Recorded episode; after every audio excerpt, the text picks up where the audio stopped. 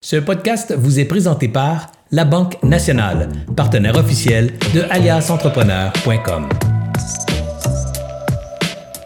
Bonjour et bienvenue aux grandes discussions pour entrepreneurs. Encore une fois cette semaine, je reçois une personne au parcours d'exception.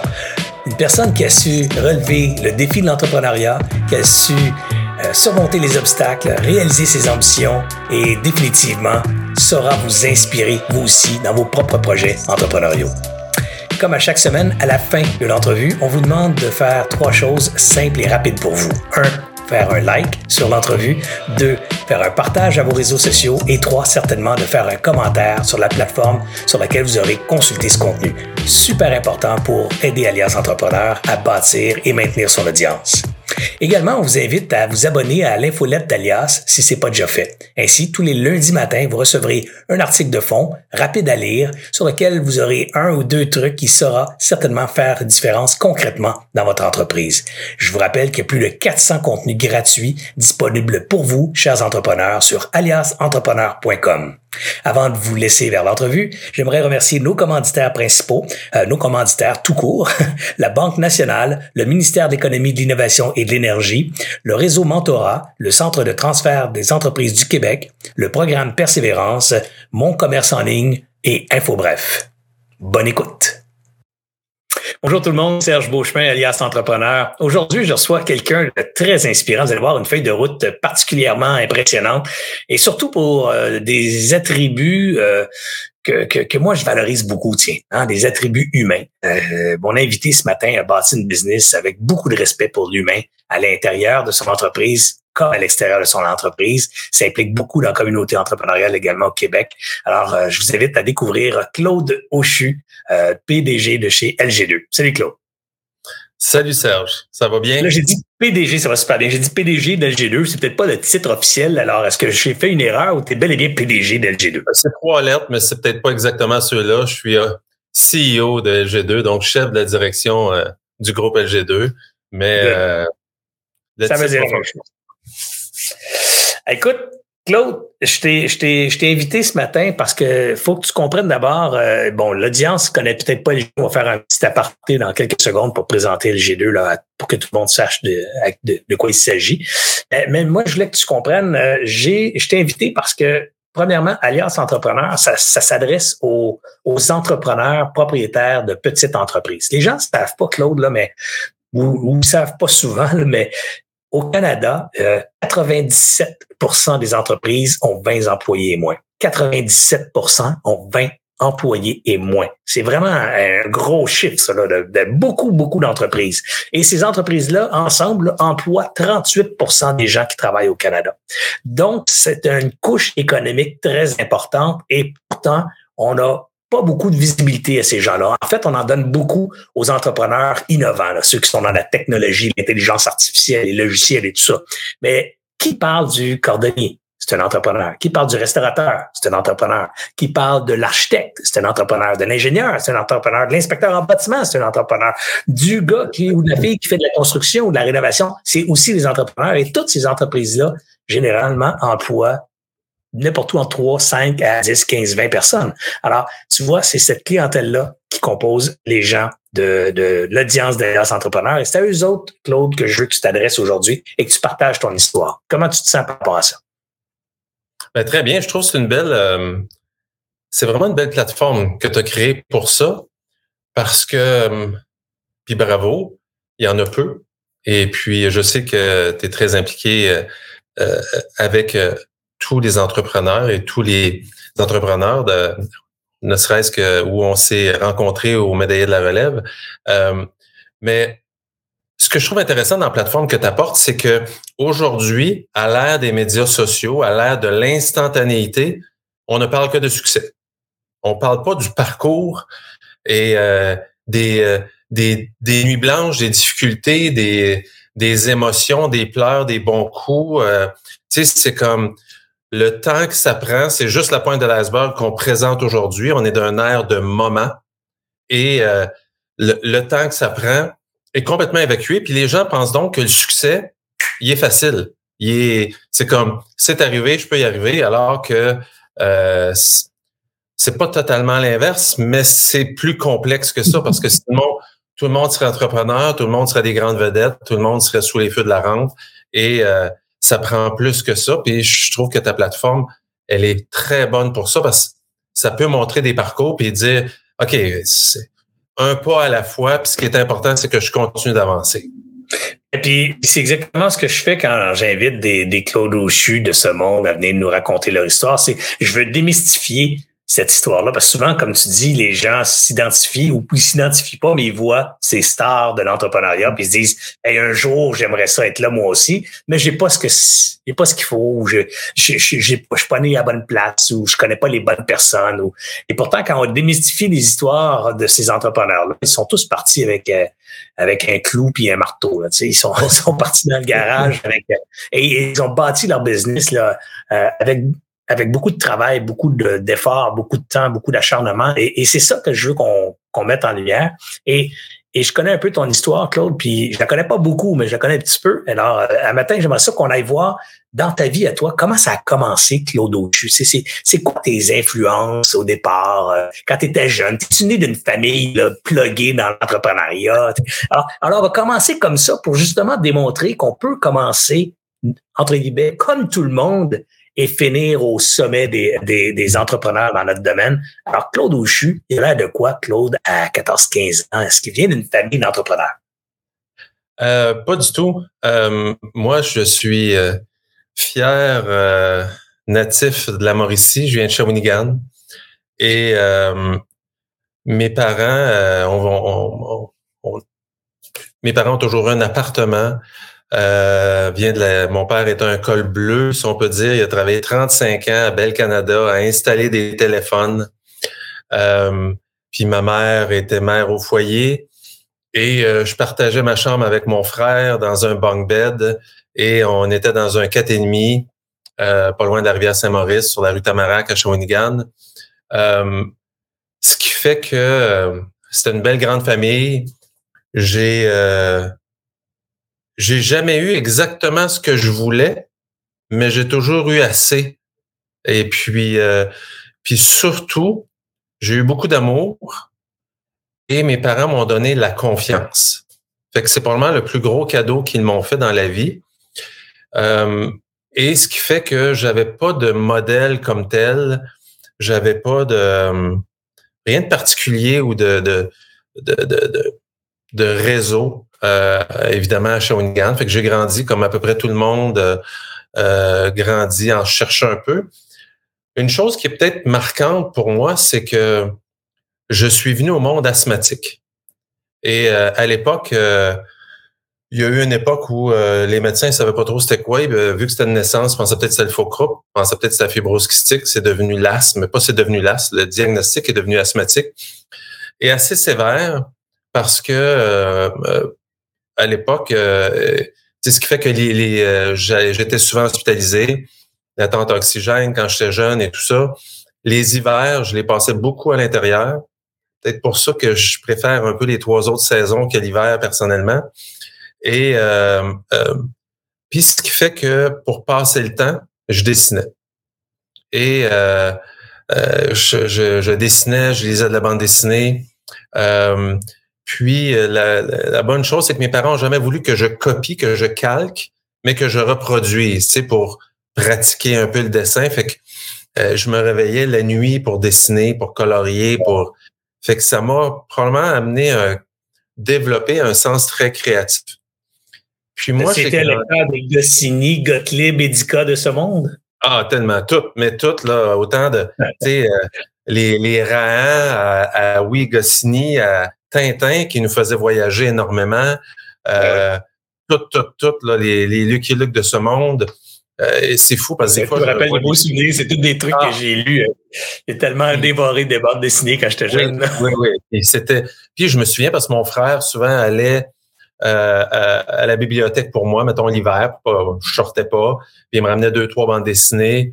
Puis il y en a une, j'avais déjà lu, une, c'était une nouvelle, puis l'autre, j'étais comme Ah, je suis pas certain, Blake et Mortimer, il y avait du texte là-dedans, ça finissait plus. que, mais j'aimais, ça me permettait de rêver. Et puis je pense que ça a fait de moi euh, probablement quelqu'un qui aiment rêver, qui pensent que tout est possible. Et puis tu sais, et par défaut, j'écoutais aussi la TV. C'était la grande époque de la télévision. Puis moi, j'ai grandi avec Jacques Cousteau. Euh, j'ai grandi avec euh, euh, mon Dieu, Evil Can Evil. J'ai grandi avec du monde qui découvrait des choses, qui est un peu sans peur, des images qui frappent. Puis autant Albator à la bande l'animation à la télé, c'était des choses qui, qui, qui m'intéressaient. Là, comme d'essayer de découvrir, de voir loin, de. Fait que ça a été un peu euh, mon refus. Il y a une sorte de magie hein, aussi dans notre enfance à nous, dans notre époque, là, parce que tu nommes plein de trucs euh, qui me, qui me font vibrer, là, parce que ça me rappelle plein d'époques Albator, t'as dit tantôt Goldorak, t'as dit écouter ça aussi. Euh, oui, oui, oui. Ultraman, euh, c'est tous tes trucs qui étaient comme il y avait comme un monde imaginaire pour les enfants qui était bourré de, de gens plus grands que nature, mais des gens bons, des, des, des bonnes personnes qui faisaient le bien autour. Donc, on aspirait tout à devenir un jour le super-héros du bien. sais. E, exactement. Puis moi, mettons, je surindexais ça. Parce que j'étais un peu euh, euh, à la maison, probablement plus que d'autres jeunes. Et puis, euh, fait que donc, je dessinais, puis je me souviens, je m'inventais mes, mes, histoires, mes personnages. Euh, tu sais, je viens de Shawinigan, puis il y a toujours les, racines autochtones qui étaient près de chez nous aussi. Je me souviens, je pense que c'était comme en deuxième année, j'avais fait une petite bande dessinée. À l'époque, ça s'appelait Le Petit Indien. Et puis, euh, euh, la, professeure m'avait demandé de le présenter à la classe. Et je l'ai cherché, là. Je l'ai pas retrouvé, là. C'était un petit... mais en tout cas, fait que j'étais, j'étais pas mal là-dedans quand j'étais kid, probablement très dans ma tête. Euh, puis bon, avec l'as, je pouvais pas jouer au hockey avec euh, l'humidité des patinoires. Fait que, bref, euh, j'étais probablement que ça a un impact très grand sur les années qui ont suivi, puisque je suis devenu dans le temps. Parlons-en de ce que tu es devenu pour que les gens puissent faire un lien rapidement avec un, un début, je dirais, modeste et standard, normal. Donc, il n'y a pas chez toi un milieu familial particulier qui fait que tu étais prédestiné à la carrière que tu as eue. Et pourtant, aujourd'hui, tantôt, tu es CEO d'LG2. Dresse-nous rapidement le, profil d'LG2 pour que les gens qui ne connaissent pas l'entreprise puissent avoir une idée de ce que tu pilotes aujourd'hui comme avion. Ben, LG2, c'était fondé en 1991 par Sylvain Labarre, le L, Paul Gauthier, le G, puis il était deux. Fait qu'ils appelé ça LG2. Puis à l'époque, la grande 2 n'était pas nécessairement enregistrée euh, de cette façon-là. Puis c'était quelque chose qui était qui sonnait bien puis qui était connu. Et ils ont parti ces deux trifuviens. Ils ont parti une boîte de communication à Montréal. Et euh, moi, je suis arrivé en, en qui, était très performante comme boîte, bien évidemment. Euh, moi, je suis arrivé en 2006. Et puis, il y avait 75 employés. Et à cette époque-là, euh, les fondateurs avaient déjà la vision de conserver l'entreprise euh, à des intérêts d'ici et former la relève pour qu'elle puisse euh, devenir propriétaire de l'entreprise. Ça veut dire qu'aux alentours de 2006, un peu avant et un peu après, ils ont regroupé des gens qui croyaient de talent pour cumuler, pour, pour venir cumuler les, prendre la direction de la deuxième vague d'entrepreneuriat. Et puis moi, j'ai étudié, ce qui fait du sens suite à notre conversation de tantôt. Je suis venu faire mon bac en design graphique à l'UCAM. Et euh, euh, puis dans ma tête, je voulais faire de la bande dessinée. C'était comme c'était encore ça que j'avais dans ma tête. Puis design graphique, j'avais aucune idée c'était quoi. Il n'y en avait pas à Shawinigan de designer. Et puis euh, à l'époque, je fais une petite parenthèse, là, mais au, collège, euh, au cégep de Shawinigan, je savais pas où m'en aller. Fait qu'à cette époque-là, quand tu savais pas quoi faire, tu allais voir un orienteur, l'orienteur au cégep. Puis on a regardé des cours, il m'a dit Ah, check ça, design graphique, il y a bande dessinée éducative, puis film d'animation. J'ai dit, c'est ça que je veux faire. Ces deux cours-là ils ne sont jamais donnés de mon programme. Puis je suis arrivé à l'UCAM, sachant pas c'était de l'emballage, une marque euh, et puis de la com en général, mais j'ai appris, j'ai adoré ça. Et euh, donc, j'ai terminé mon bac. Puis, je suis arrivé chez LG2 en 2006 pour euh, partir l'unité de design de LG2. Il n'y avait pas vraiment de pratique de design. Et petit à petit, ben, je suis donc, euh, ben, je, suis arrivé comme assistant dans cette unité-là de design uniquement.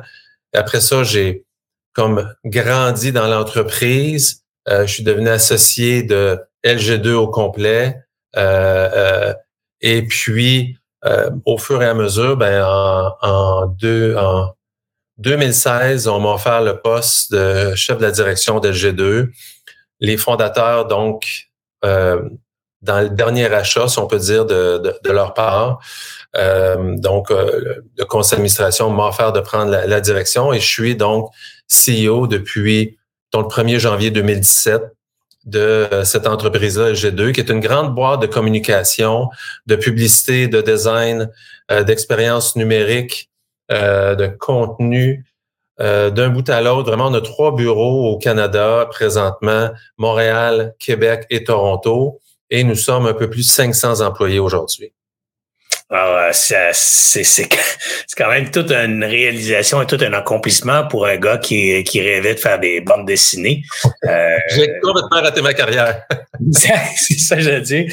Pour un gars qui a complètement failed, euh, t'as, fait l'échec. Euh, parlons-nous, parlons-en justement. Je suis content que, que ton parcours soit celui de quelqu'un qui a accédé à l'entrepreneuriat par, euh, par du reprenariat.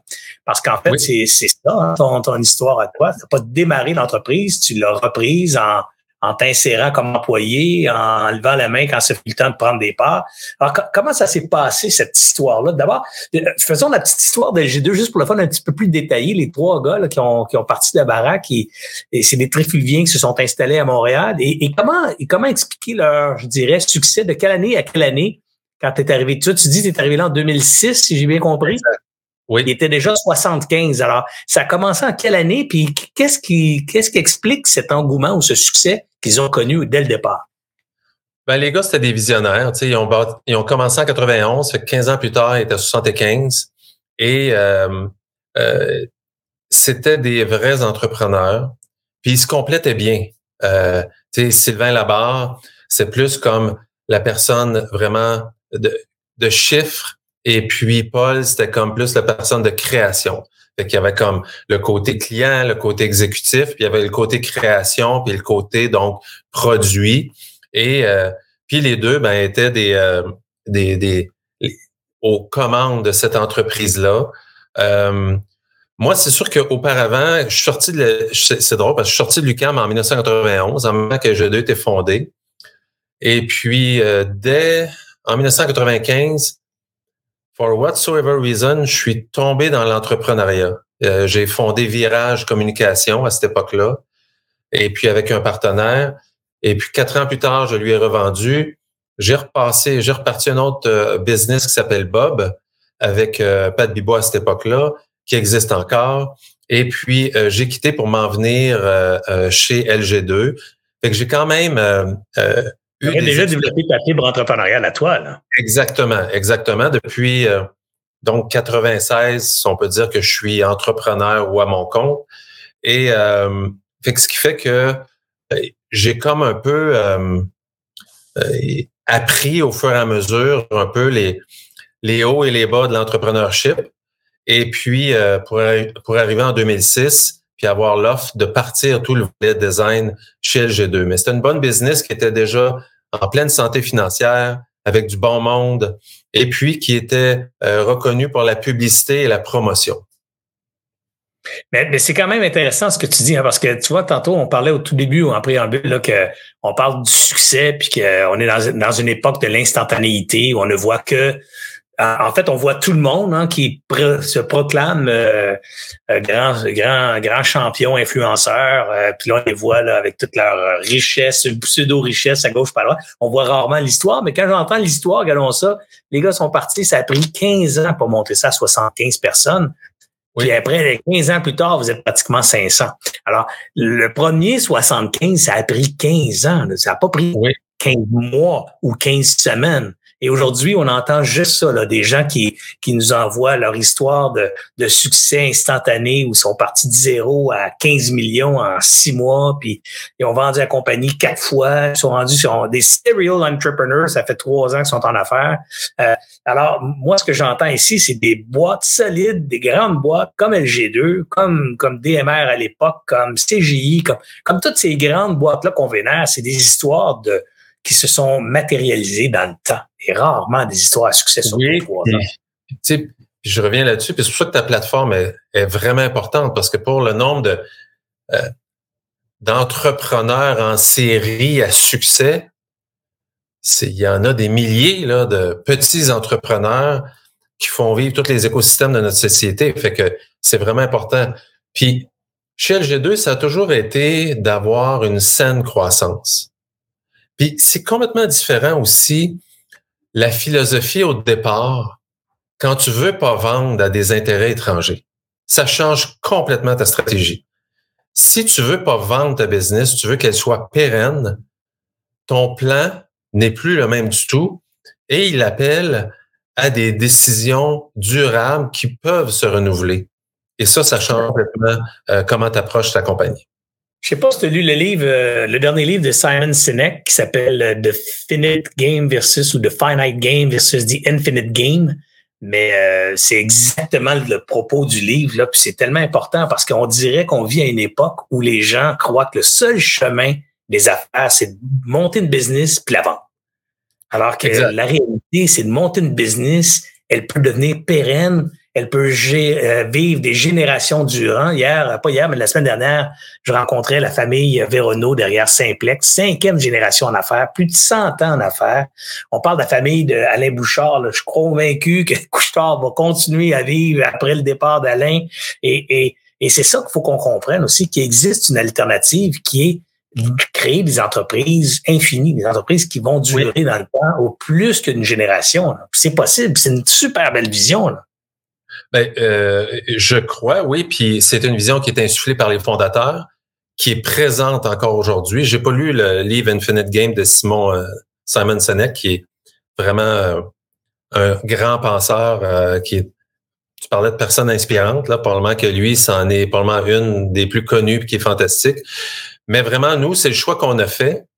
Et euh, puis je crois que c'est euh, encore plus dans un air comme aujourd'hui, c'est un choix qui est probablement un peu plus difficile. Tu as probablement un peu plus le vent d'en face, mais les retombées sont beaucoup plus grandes. Les retombées auprès des parties prenantes des différentes communautés est plus palpable. Puis pour nous, cette indépendance-là, parce que on est la plus grande agence de communication indépendante au Canada. Toute notre industrie a été vendue à des intérêts étrangers. Also, là, euh, sauf quelques exceptions. Et euh, nous, on n'a pas fait ce choix-là parce qu'on se dit qu'on préfère rendre des comptes tous les jours à nos employés ou à nos clients plutôt que de rendre des comptes trimestriellement à un head office qui est jamais posé pied sur notre bureau.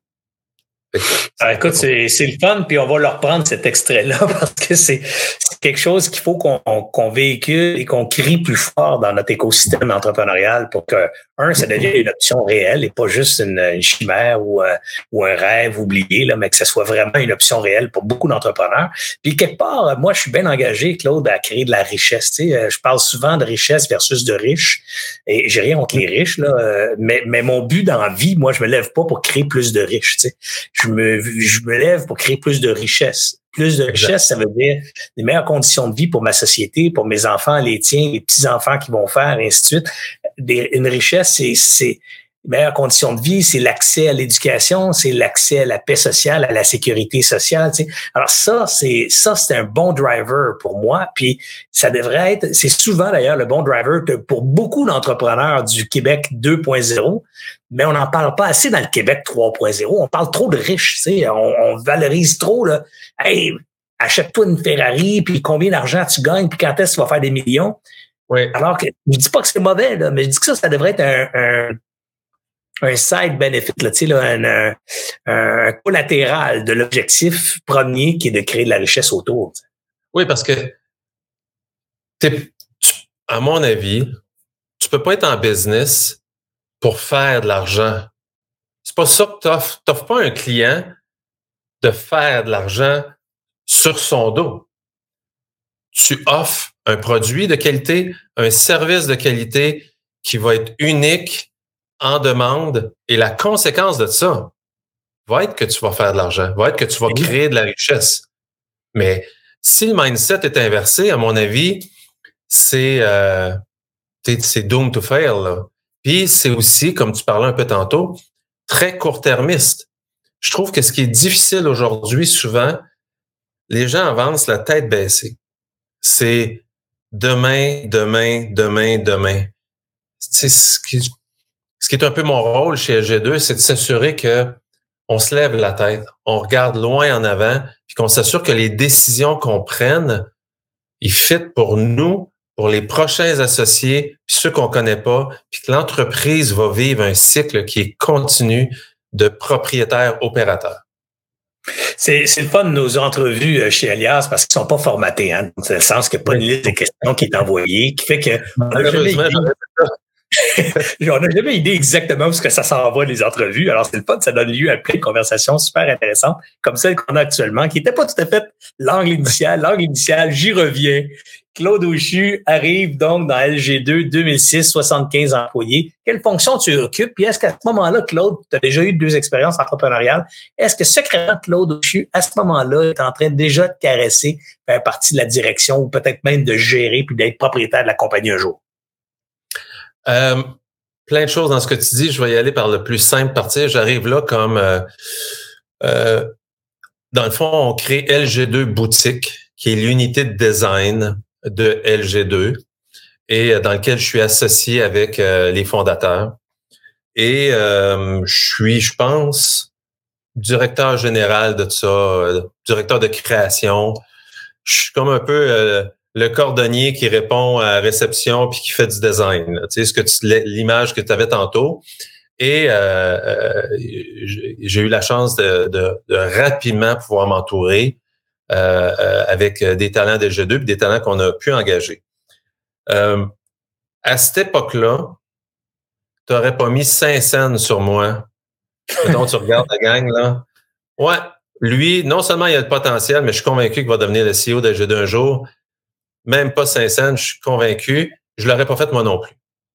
Et euh, c'était un choc euh, parce que moi, j'avais bâti mes deux petites business. J'étais jeune. Fait j'arrive avec euh, mon ego, puis ma culture un peu pas one man show, mais pas loin là. Indépendante, indépendante autonome. Ouais. Puis on, est venu me chercher pour créer ça. Là. Fait que c'était comme wouhou! Et euh, les euh, Paul et Sylvain m'ont rapidement ramené sur Terre. Et euh, je vais avoir un grief par jour à peu près. Là. Et puis, Paul a vraiment travaillé à casser mon ego. Et pour faire en sorte que tu passes d'un ego, moi je vais dire personnel, à un ego corporatif. C'était vraiment l'ego corporatif, c'était vraiment ça les mots de Paul. Et euh, ça a pris du temps. Ça a fait mal. Mais c'est probablement euh, le plus. Si mes, mes parents m'ont donné le cadeau de la confiance, ben euh, mes mentors, les deux fondateurs, m'ont donné le cadeau de l'ego, tu sais, dans le sens de, de, de l'ouverture. La conscience. La conscience, exactement. De l'ego corporatif. Et euh, c'est ce que ça prend, euh, à mon avis, pour être un, un bon dirigeant aujourd'hui. Et, euh, et il y a une notion de, de encore plus que jamais, il y a une notion évidemment d'écoute, de vulnérabilité, euh, de présence authentique, évidemment de guts, d'instinct puis d'ambition. on en demande beaucoup à nos leaders d'aujourd'hui. Euh, c'est plus un given d'être un, dirigeant. Et euh, mais je trouve que je suis parti avec des très bonnes bases avec ce que les, les fondateurs ont pu me, me donner ou me piocher euh, à, à, cette époque-là. Puis c'est ce qui a probablement fait partie de mon parcours euh, tout le long jusqu'à aujourd'hui. Claude, je prends la balle au bon. Tu as parlé d'un concept que, qui, qui m'est très cher, qui est l'humilité. Euh, tu as parlé de parler de vulnérabilité. Alors, euh, parle-moi-en justement, là, quel est le rôle de, de ces, de ces valeurs-là dans le leadership? Parce que on valorise beaucoup aujourd'hui aussi le culte de la personnalité. Là, on valorise beaucoup les gens qui sont charismatiques, qui sont vendeurs, qui sont euh, confiants, batailleurs, un peu conquérants, un peu même prédateurs. On les met souvent sur les piédestals. C'est ce type de personnalité là, qui, a, qui a dévoré une industrie ou un marché ou alors que là, toi, tu es en train de me dire que tu es arrivé avec un gros ego, puis on me l'a cassé mon ego, puis on m'a créé un ego plus collectif, plus rassembleur, un ego corporatif que tu as nommé. Tu as parlé de vulnérabilité là-dedans. Alors, alors c'est quoi la place et, comment ça se fait qu'un leader qui gère une business de 500 personnes aujourd'hui me parle de vulnérabilité alors que partout on voit qu'il faut bouffer les autres, puis tuer les autres, tuer les concurrents. Puis toi, tu me parles de rassembler tout ce monde-là, puis tu me parles d'amour pour tes clients, amour pour tes employés.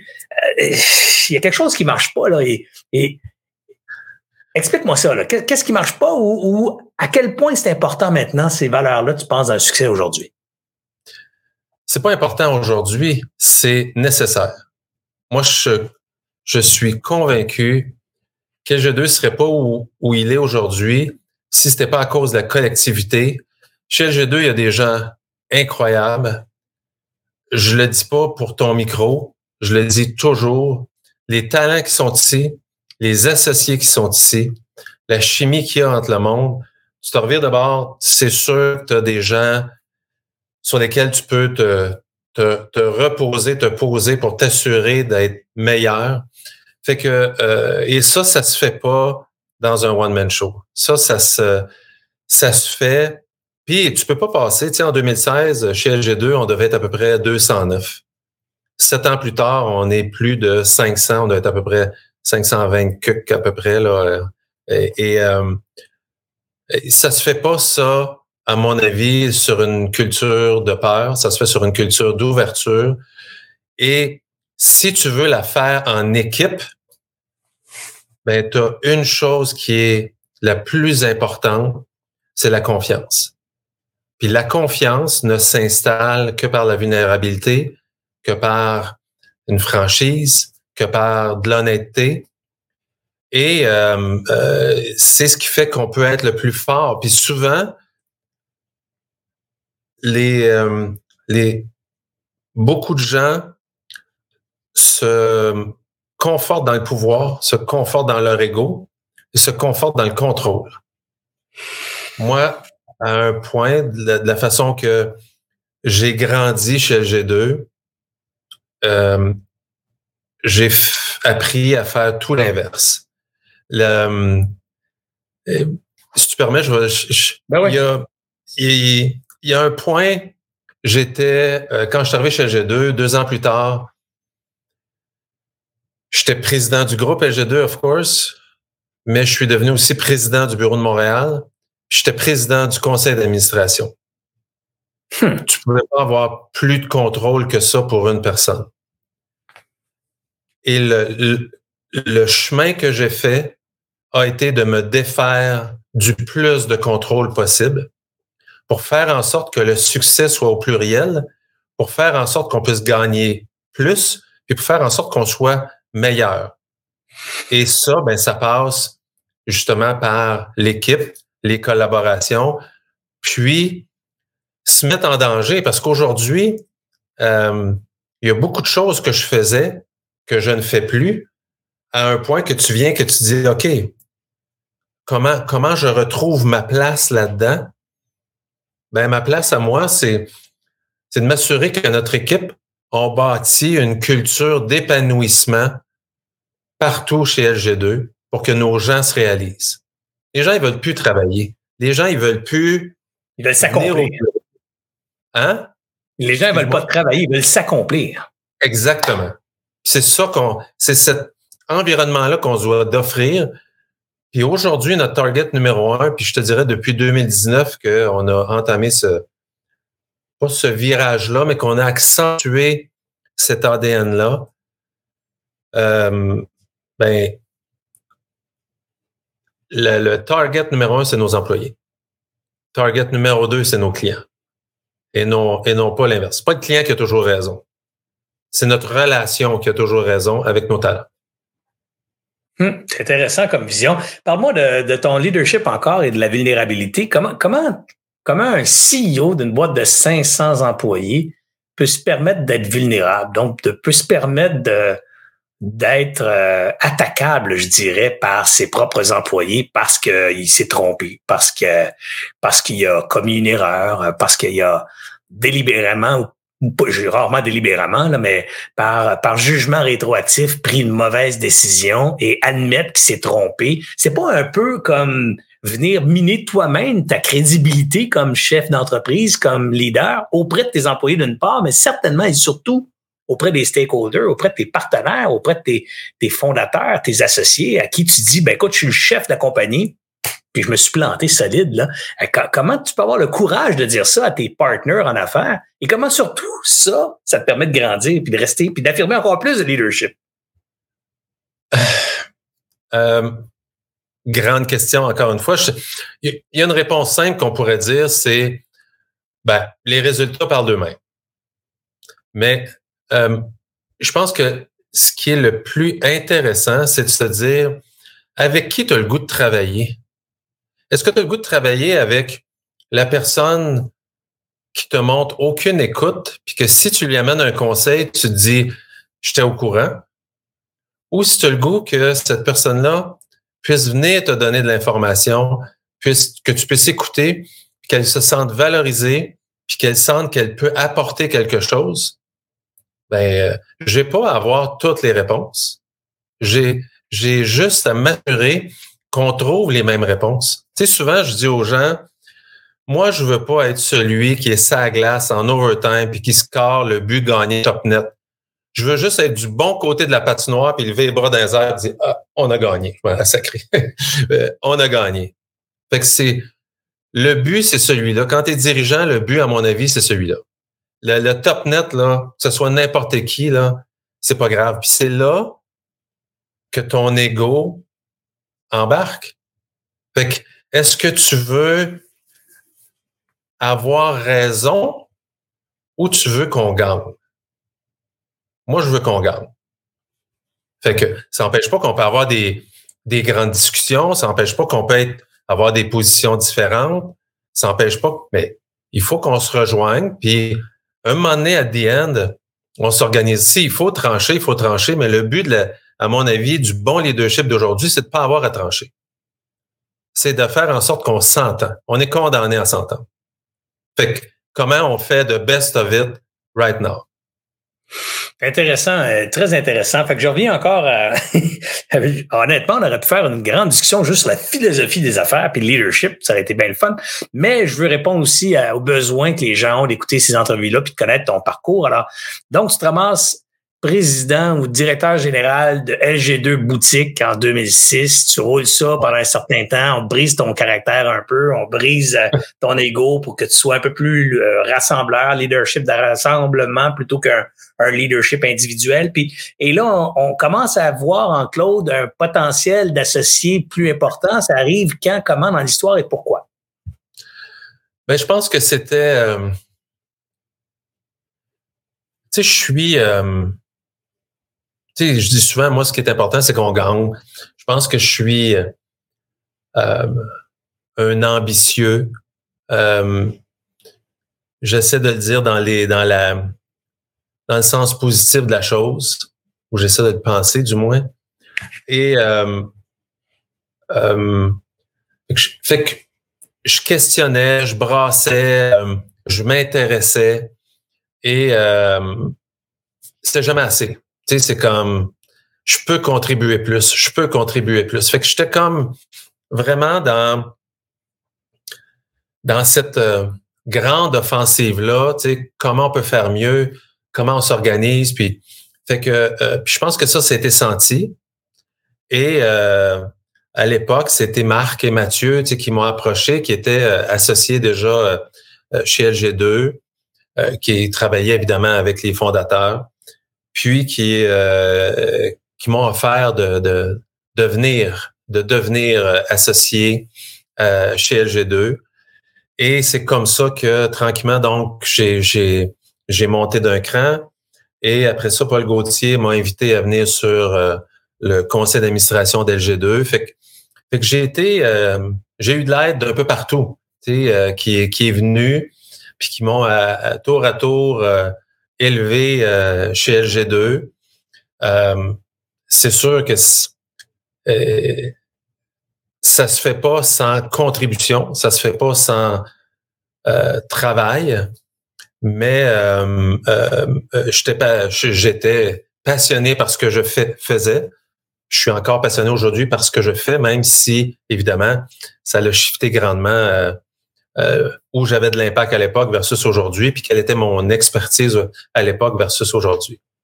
Il y a quelque chose qui est intéressant aussi, si tu permets, on va aller un petit peu en détail, un peu technique, mais sans rendre ça trop technique. Comment, comment Sylvain et Paul ont pu créer une relève avec en rentrant des associés dans l'organisation sans pour autant euh, eux autres euh, donner leur business. Là. ils ont créé de la valeur, ils l'ont pas donné cette valeur-là, ils ont donné plutôt la valeur future. Je connais un peu la réponse, mais, mais, mais est-ce, que, est-ce qu'on peut essayer de l'expliquer en termes simples? Parce que c'est un processus, je pense, qui est important qu'on, qu'on vulgarise, qu'on communique plus régulièrement pour que les gens sachent que ça existe comme possibilité. Ça oui.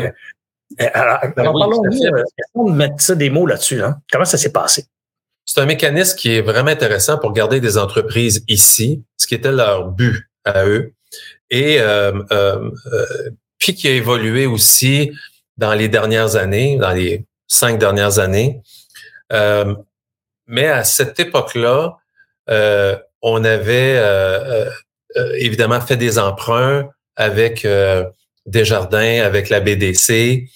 Et la, la, belle nouvelle là-dedans, c'est que les, les associés qui embarquaient ne mettaient pas de l'argent personnellement. Fait que déjà, en soi, c'est un mécanisme qui est très différent. C'est un choix qui a été fait. Et euh, aujourd'hui, on perpétue ça encore, ça se continue. Mais à l'époque, c'était prévu comme par vague, si on peut dire. Mais donc, aujourd'hui, euh, selon une certaine récurrence, on va geler l'entreprise et puis on va euh, créer des, les actions ordinaires vont devenir des privilégiés.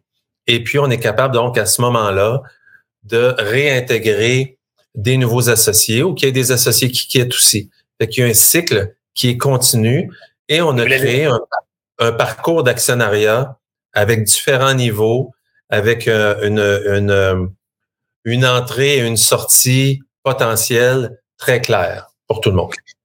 Juste pour mettre ça, euh, mettre un exemple concret là, pour l'audience, disons que Serge et Claude s'associent ensemble, on bâtit une business pendant 15 ans, on est rendu avec 75 employés, puis on dit, hey, on veut rendre euh, un groupe de cinq employés, là, ou trois, tiens, Pierre, Jean et Jacques. Alors, Pierre, Jean et Jacques, on veut mettre associés dans l'organisation, puis on veut pas nécessairement qu'ils nous rachètent, ils n'ont pas d'argent pour nous racheter. Là, c'est des bons employés qui font une bonne paye, mais ils n'ont pas d'argent pour racheter notre compagnie qui vaut, pour l'exemple, 5 millions. Alors, on se dit, on va geler la valeur. Donc, on va prendre la valeur qu'on attribue de 5 millions, qu'on va mettre dans une catégorie d'actions qu'on va appeler les actions de gel, qu'on pourrait appeler les actions privilégiées de gel, qui pourraient avoir toutes sortes de privilèges, de privilèges, mais pour l'exemple, on va juste les appeler comme ça, gel. Donc, ces actions gelées-là valent 5 millions. Claude en a 5 50% Serge en a 50% On vaut donc chacun 2 millions et demi de ces actions-là. Et on réémet des nouvelles actions ordinaires. Donc, on en donne à Pierre, Jean et Jacques chacun 10 euh, Exact. Et on garde 70% des actions ordinaires à Claude et Serge. Donc, on a maintenant chacun 35% d'actions ordinaires, puis les trois, Pierre, Jean et Jacques, ont chacun 10% Ça fait un total de 100 actions ordinaires ou 100% d'actions ordinaires. Et en date d'aujourd'hui, la compagnie vaut 5 millions. Donc, les actions ordinaires valent rien, valent zéro, et les actions de gel valent 5 millions. Si on devait vendre la compagnie demain matin 5 millions, l'acheteur va d'abord, d'abord devoir acheter les actions ordinaires de 5 millions et le reste, il va le donner, euh, excusez, les actions de gel pour 5 millions et le reste, il va le donner aux actionnaires ordinaires qui, dans le cas que je viens de citer, auraient rien. Exact. un an, un an plus tard, la compagnie vaut 6 millions. On vend la compagnie ou quelqu'un décide de racheter des actions, peu importe.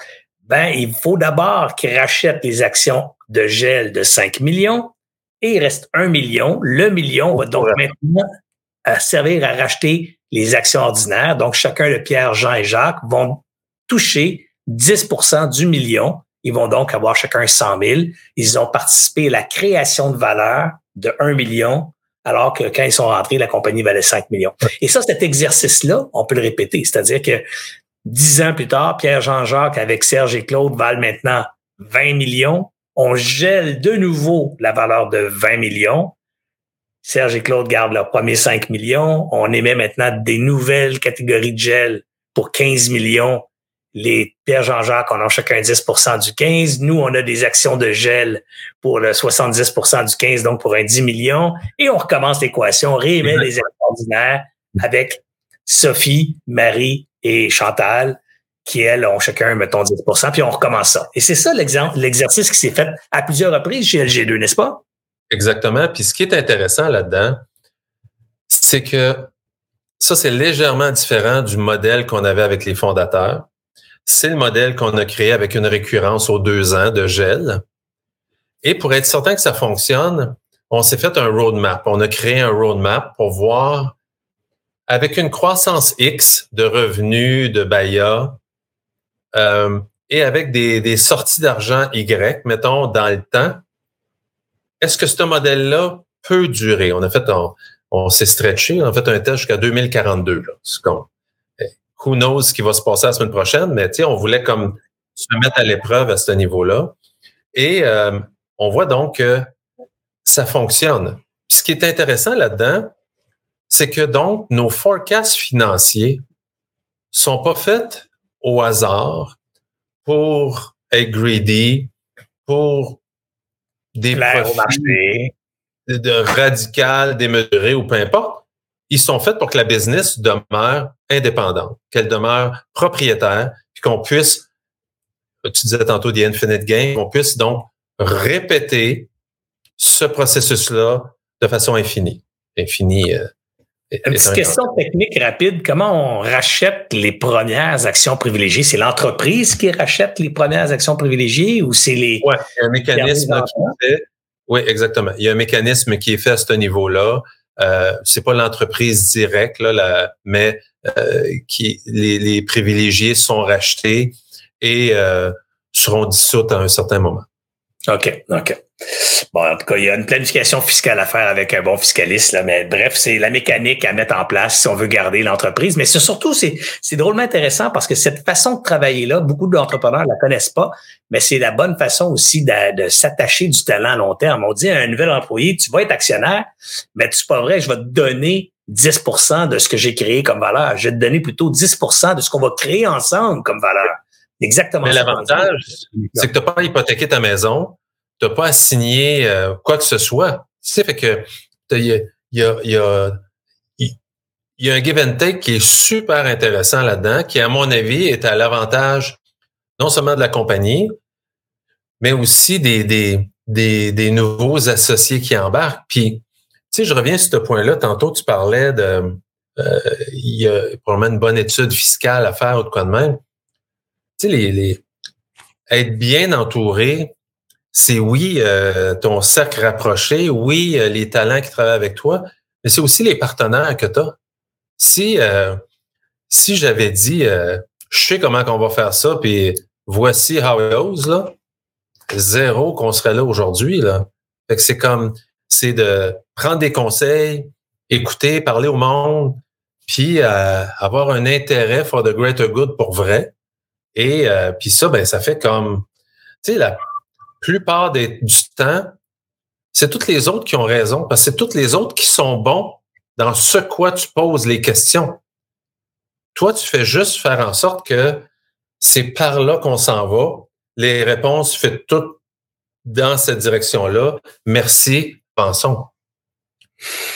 Écoute, c'est, drôlement intéressant. Je finis, euh, ou du moins, on, se dirige vers la fin de l'entrevue. Donc, Claude Auchu devient associé, euh, catégorie de gel, un fois, deux fois, trois fois, quatre fois. On le fait plusieurs fois. Aujourd'hui, vous êtes rendu combien d'associés, euh, de, de, privilégiés, d'ordinaires dans LG2 sur 500 quelques employés? on est 24 associés. et puis, en tout, on est 35 associés chez LG2 mais il y a différents niveaux, donc évidemment euh, en équité, pas en équité, puis euh, différents niveaux d'impact là-dedans.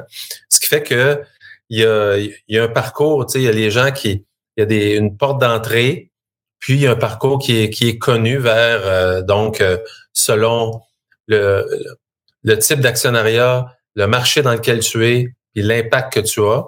Mais ce qui fait aussi que c'est pour ça que la business d'LG2 est devenue ce qu'elle est, parce qu'on a des associés dans toutes les villes, puis on a des associés dans différentes expertises, des leaders de pratique, euh, puis évidemment du monde qui manage. Fait que ça fait en sorte qu'on est vraiment plus fort. Tu sais, souvent, moi, ce que je cherche à faire, moi, c'est un peu toujours tisser une toile d'araignée qui est plus grande puis plus solide. Ce qui fait que si euh, un marché, une expertise connaît des temps plus difficiles, ben on est tout le monde euh, le, la, toile au complet est capable de supporter ce qui se passe. Fait que cet apport-là par les associés qui joignent à nous, puis qu'on travaille ensemble, elle est déterminante là, dans, dans, dans la progression de G2. Là. Je termine toujours en disant, Claude Auchu, qu'est-ce qui te nourrit aujourd'hui? Qu'est-ce qui te tient allumé? Comment tu, comment, qu'est-ce que tu gardes comme intrant dans ton cerveau? Y a-tu des livres que tu lis? Y a-tu des, des gens que tu suis? Est-ce que des, des modèles qui t'inspirent? Pour, pour, pour donner une indication à, nos, nos entrepreneurs qui, qui rêvent d'un parcours comme le tien, que même rendu en haut de la pyramide, on continue encore à apprendre, on continue encore à, à s'inspirer, à se nourrir. Alors, Claude, je sais qu'il y, y, a du sport dans ta vie qui est probablement une source pour toi. Parle-moi de ça un peu, mais parle-moi aussi de qu'est-ce qui, Qu'est-ce qui nourrit Claude Auchu? Ben, honnêtement, moi, c'est, c'est vraiment les, les gens. J'aime profondément apprendre. Et je suis pas très... Euh, euh, ben, j'ai été très peu dans ma vie, dans ma carrière, euh, dans des lectures, des ateliers. fait que j'ai été très bien entouré, je disais, et très grandement intéressé aux gens. Puis je pense que euh, s'entourer, être profondément intéressé, pas surfacement intéressé, ça fait une grande différence. Ça fait une grande différence parce que les, tu vas pouvoir apprendre, les gens vont vouloir contribuer.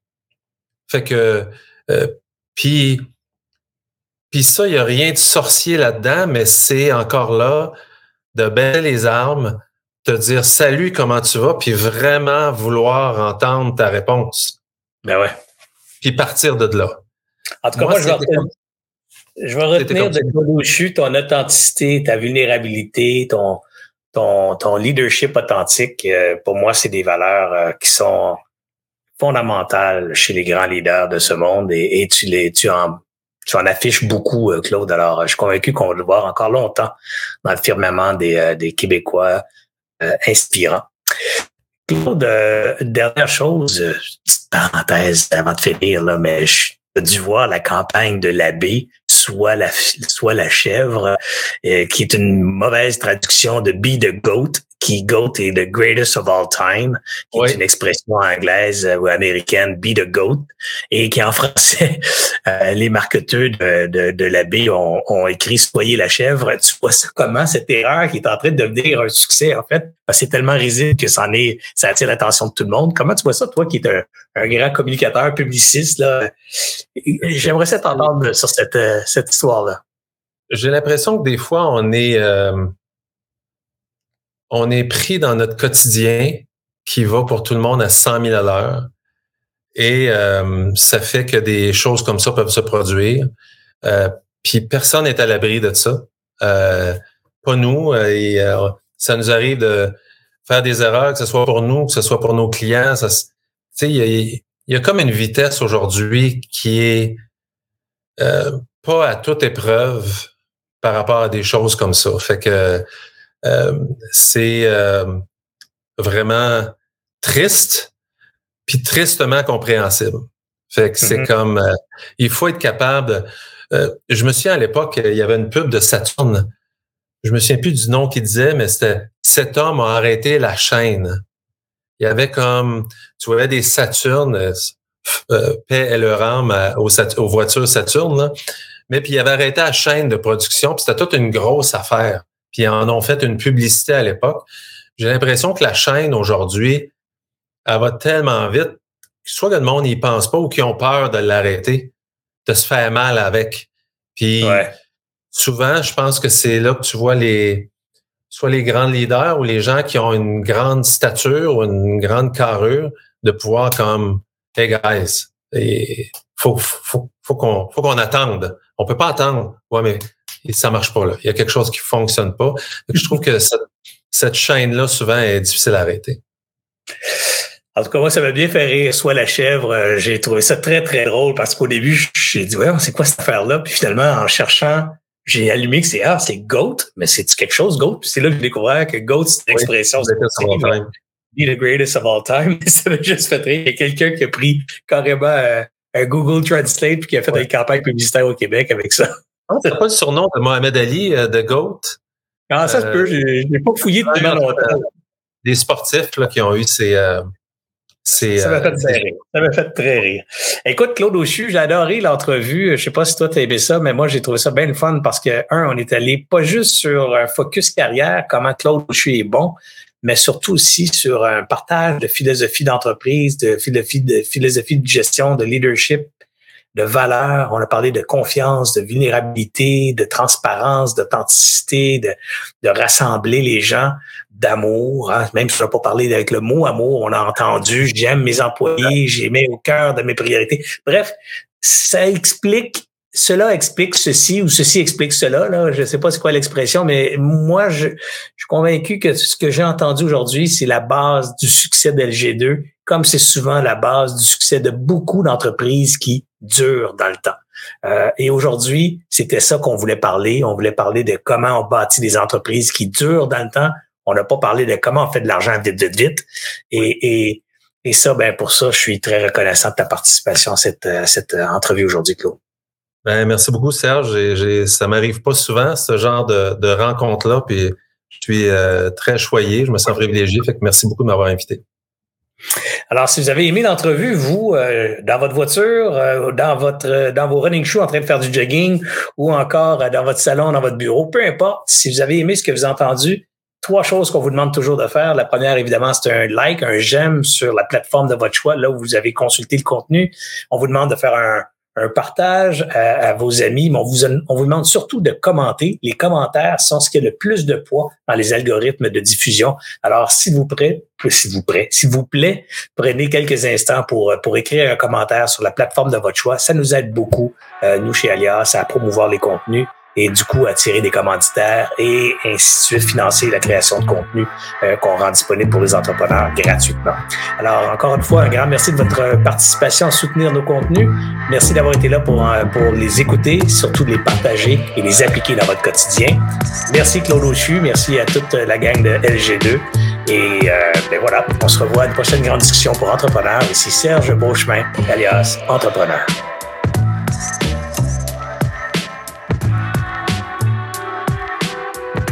J'espère que vous avez apprécié cette entrevue. Pour d'autres podcasts et encore plus de contenu, suffit de devenir membre sur aliasentrepreneur.com. Je vous remercie d'avoir été là. C'était Serge Beauchemin, alias Entrepreneur.